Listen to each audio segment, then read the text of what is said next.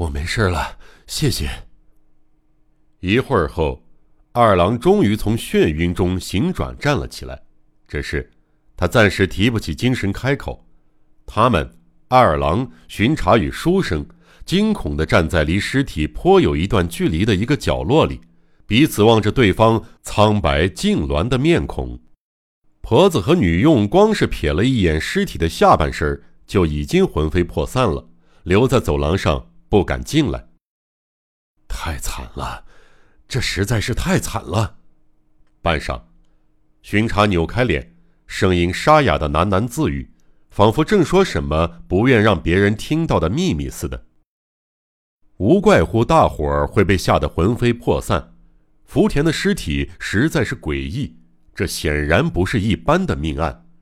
众人第一次见识了无头尸，原来肩上空无一物，仅剩躯干的尸体，竟是如此的恐怖。一个没有生命又浑身浴血的庞然大物，软绵绵地横躺在地上。也就是说，凶残的歹徒斩下并带走了福田的头颅。那幅情景，简直是方年凄惨画的翻版，令人恐惧的牙根打颤。方年的画，在凄惨吓人之中，又蕴含着一股浓情野艳的美感。可眼前的可是活生生、血淋淋的真实场景，从肩膀的横断面上鼓鼓地淌出血糊，一屋子难以名状的血腥气味，令人恐惧的牙齿咯咯磕碰着，全身上下汗毛倒竖，毛孔扩张，冰般的寒风直钻进体内。但是，凶手究竟为什么要带走头部呢？若凶手是强盗，还能理解；即使是邪怨报复，杀掉对方也就能了结了。没想到歹徒竟像旧时的义士，杀了人之后还砍下头颅，小心翼翼地带走。以现代观点来看，手段可谓是极其的怪诞。不，不，这宗命案的异常绝不仅于此，还有更加古怪的地方。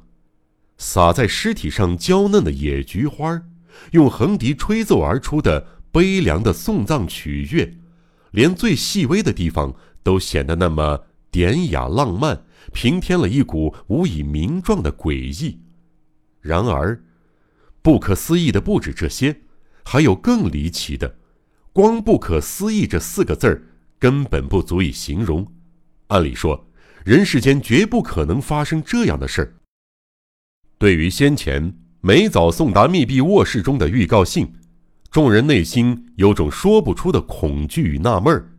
眼下，不只是一张纸，而是一个头部凭空消失在密闭的房间里。不，不单头颅，杀害福田的凶手是怎么潜入室内，又是怎么离开的？除了魔术师的特技外，找不到更合理的解释。当然。这不是巡查或玉村二郎、书生等的推理能力能够解答的。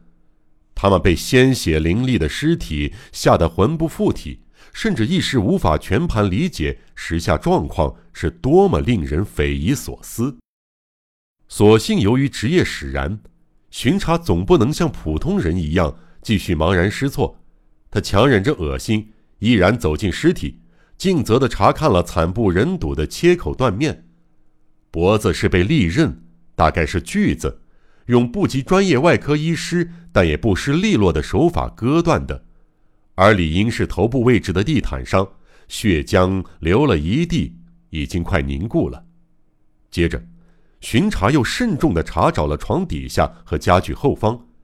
这次的搜索真是离奇又令人不安。巡查一开始认为分离的头部或许藏在什么看不见的角落里。可惜，让他浑身不自在的查找仍然是徒劳无功。另外，除了那散落的很规则的野菊花，室内找不出任何有关凶手的线索。训练有素的巡查很清楚这种情况下该如何应变处理。他虽不像勒科克警探那般野心勃勃，倒也恪守规定，将众人请出卧室，关上破烂不堪的房门。尽其所能保全现场，尽管已经是深夜，仍打电话给警视厅，紧急汇报了事情的经过。一接获紧急通报，警视厅便火速联络在家中待命的专案负责人波越警部。